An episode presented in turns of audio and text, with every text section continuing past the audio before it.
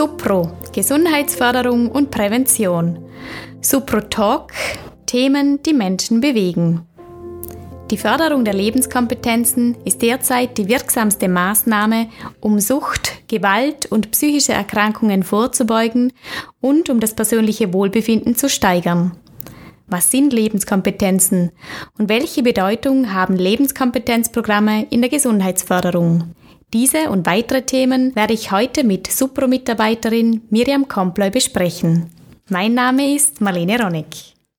Miriam, erst einmal ein herzliches Hallo. Ja, hallo. Danke für die Einladung. Gerne. Die Supro, die hat ähm, einige Angebote für pädagogische Fachkräfte, wo es vorwiegend darum geht, Kinder und Jugendliche in ihren Lebenskompetenzen zu stärken. Du bist auch eine Trainerin in einem Programm bzw. bei einem Angebot, wo es darum geht, dass man eben die Lebenskompetenzen stärken kann. Was sind denn genau Lebenskompetenzen? Ja, Lebenskompetenzen sind laut WHO Fähigkeiten, ähm, die eine starke Persönlichkeit ausmachen. Dies zeigt sich insbesondere darin, dass eine Person das Leben mit all seinen Herausforderungen gut meistern kann. Und Fähigkeiten, die es dazu braucht, sind zum Beispiel ähm, Empathie und Selbstwahrnehmung oder der Umgang mit starken Emotionen und Stress, die Kommunikations- und Beziehungsfähigkeit, dann noch die Entscheidungs- und Probleme-Lösefähigkeit und zum Schluss noch das kritische und äh, kreative Denken. Ähm, das sind zehn jetzt wichtige Fähigkeiten, wobei es noch viele weitere wichtige Lebenskompetenzen gibt. Das heißt, ihr habt da einfach so eine Sammlung herausgenommen und dann genau. dafür auch Angebote geschaffen. Genau. Kannst du jetzt auf diese Lebenskompetenzen noch näher eingehen? Ja, mit äh, Selbstwahrnehmung zum Beispiel ist gemeint, äh, wie ich mich selbst als Person wahrnehme in meinem Äußeren, aber auch genauso in meinem Inneren. Ähm, dadurch entsteht ein Selbstbild, so bin ich. Und Eltern und pädagogische Fachkräfte sind mit ihren Rückmeldungen und ihrer Wahrnehmung in Bezug auf das Kind wichtige Wegbegleiter für die Entwicklung eines positiven Selbstbildes. Und eine gute Selbstwahrnehmung hilft auch dabei, dass wir uns in andere Personen hineinversetzen und die Gefühle und Gedanken anderer Menschen verstehen können. Du hast zu Beginn gesagt, Lebenskompetenzen braucht es vor allem dann, wenn das Leben herausfordernd wird. Solche Lebensphasen sind meist auch mit starken Emotionen wie beispielsweise Wut, Trauer, Angst verbunden. Wie können jetzt Erwachsene hier den Kindern ein gutes Vorbild sein, mit starken Emotionen umzugehen? Ja, wichtig ist erstmal, dass Kinder ihre eigenen Emotionen kennenlernen und auch benennen können und dass sie lernen, wie sie mit ihren starken Gefühlen umgehen können. Dafür brauchen Kinder gute Vorbilder. Also wir müssen als Erwachsene schon auch unsere eigenen Kompetenzen gut kennen, damit wir sie auch weitergeben können. Und ähm, wir müssen auch wissen, wie wir damit umgehen. Und äh, dafür ist eine gute Selbstwahrnehmung äh, eine große Hilfe. Und Kinder sollen auch lernen, dass alle Gefühle sein dürfen. Was es hier zu lernen gilt, ist, wie sie ihre Gefühlswelt regulieren müssen und wann und wo sie ihren Gefühlen freien Lauf lassen können. Also im Grunde geht es darum, dem Kind zu vermitteln, Deine Gefühle sind okay, aber dein Verhalten zur Emotion ist unangemessen. Ja, genau so ist es. So gilt es auch für uns Erwachsene, dass wir auch Emotionen zeigen dürfen und dass wir auch einmal äh, aus uns herausbrechen dürfen. Das kann auch dazu führen, dass ich vor meinem Kind mal fluche oder ihm meinen Ärger zeige. Ähm, aber dabei ist es auch wichtig, dass ich danach auch ähm, mich entschuldigen kann. Und das hat für mich auch mit Authentizität zu tun. Also ich denke, jeder Mensch sollte einfach eine gewisse Authentizität mitbringen und ähm, ja, und Kinder spüren, ob wir authentisch sind. Und das ist eine wichtige Basis für eine gute Beziehung zum Kind. Und dazu braucht es dann natürlich auch eine gute Kommunikation, damit ich in einer guten Beziehung mit dem Kind sein kann. Stimmt. Äh, für eine gute Kommunikation ist die Beziehungsebene essentiell. Kinder spüren sehr schnell, ob wir sie mit ihren Anliegen ernst nehmen, ob wir ihnen zuhören oder eben nicht. Und die Fähigkeiten, persönliche Anliegen ausdrücken zu dürfen, sollen Kinder von klein an lernen. Das braucht Übung und einfach auch ähm, eben diese Vorbilder, die ihnen das vorzeigen. Und Kinder sollen verinnerlichen, dass es nichts gibt, über das sie mit uns Eltern oder Bezugspersonen nicht sprechen können. Dieses Vertrauen, das hier geschaffen wird, ermöglicht ihnen dann auch, dass sie mit äh, ihren wichtigen Anliegen auf uns zukommen. Angenommen, ein Kind hat das Gefühl, dass es in der Schule von Mitschülern ausgeschlossen wird, dann ist in erster Linie wichtig, dass, wir darüber sprechen.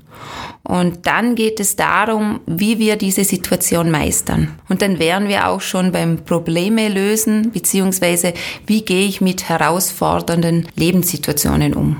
Und was wäre jetzt eine Herangehensweise für diese herausfordernde Lebenssituation, wenn wir gerade bei diesem Fallbeispiel bleiben? Hier könnte beispielsweise im Austausch mit dem Kind nach einer Lösung gesucht werden.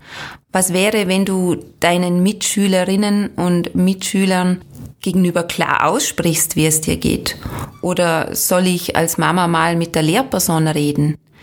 In schwierigen Lebenssituationen geht es nicht darum, Kindern vorgefertigte Lösungen zu präsentieren, sondern sie dürfen früh lernen, diese selbst zu suchen. Äh, Im Austausch natürlich auch mit uns Erwachsenen, aber auch selbst ähm, ja einmal eigenständig Lösungen zu finden. Entscheidungen zu treffen, wie sie sich den Herausforderungen des Lebens aktiv stellen können. Manchmal kann das auch eine Lösung sein, ähm, gerade zum Beispiel im Spiel oder wenn es um eine handwerkliche Tätigkeit geht dass das mit den Vorschlägen und Ideen von uns Erwachsenen auseinanderdriftet. Es geht also auch darum, dem kreativen kindlichen Denken freien Raum zu geben und Entscheidungen zu treffen und die Erfahrung zu machen, dass eine Entscheidung oft auch im Zusammenhang damit steht, Verantwortung zu übernehmen. Und wenn dann halt mal eine Fehlentscheidung getroffen wurde, gilt es aus dieser Situation zu lernen. Und wenn ich aus einer Situation lernen will, dann braucht es eine gute Selbstreflexion und da spielt dann ja auch das kritische Denken mit hinein. Ja, spielt eine große Rolle, denn das kritische Denken hilft mir dabei, mich stets auch weiterzuentwickeln und insbesondere jetzt auch in einer Zeit, wo die digitalen Medien immer mehr Raum im Alltag einnehmen, ist es wichtig, ähm, Informationen mit einem kritischen Blick zu hinterfragen und äh, filtern zu können. Wie können jetzt die Lebenskompetenzen speziell im schulischen Setting gefördert werden?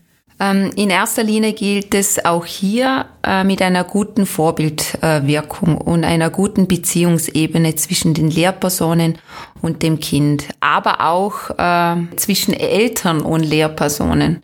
Die Supro bietet äh, dafür speziell für die Lehrpersonen ähm, ein Lebenskompetenzprogramm an, also eine Fortbildung, die äh, die Lebenskompetenzen auch näher bringen. Da starten wir auch schon sehr früh im Kindergarten mit gesund aufwachsen, dann in der Volksschule mit gemeinsam stark werden und für die Mittelschule haben wir noch das Programm Plus. Und äh, für die Oberstufe entwickeln wir gerade ein Lebenskompetenzprogramm für junge Erwachsene. Damit können wir allen Pädagoginnen ein gutes Handwerkszeug für den Bereich der psychischen Gesundheit mitgeben. Und äh, Ziel soll sein, dass Kinder von klein auf bis ins junge erwachsene Alter alle dieselben Chance auf eine gesunde Entwicklung erhalten, insbesondere was auch die psychische Gesundheit betrifft. Das klingt so wie ein roter Faden, der sich dann durchzieht. Prävention von klein, von drei bis Mitte 20. Genau. Ein mhm. tolles Konzept.